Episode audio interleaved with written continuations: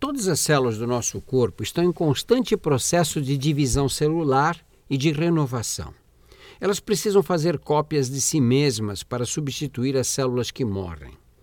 Tão importante quanto iniciar a divisão celular para renovar os tecidos é interrompê-la no momento adequado para evitar excessos. Há genes que ativam a divisão das células normais, são os oncogenes. Há outros que bloqueiam o processo de divisão, são os genes supressores. A ação ajustada desses dois grupos de genes é que mantém o equilíbrio preciso entre o número de células que morrem e que nascem todos os dias em nosso corpo.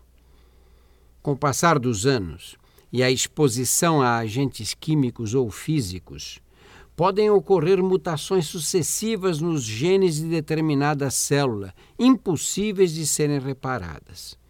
A imensa maioria dessas mutações desconcerta o funcionamento celular de tal forma que se torna incompatível com a vida. A célula morre e é eliminada.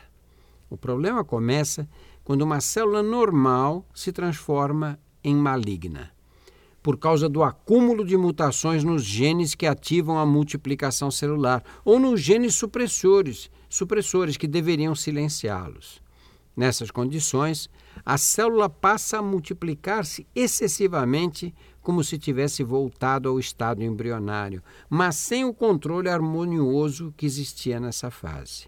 O resultado é a formação de um agrupamento microscópico de células filhas, clones da mãe danificada que lhes deu origem, e o provável início de uma doença, o câncer.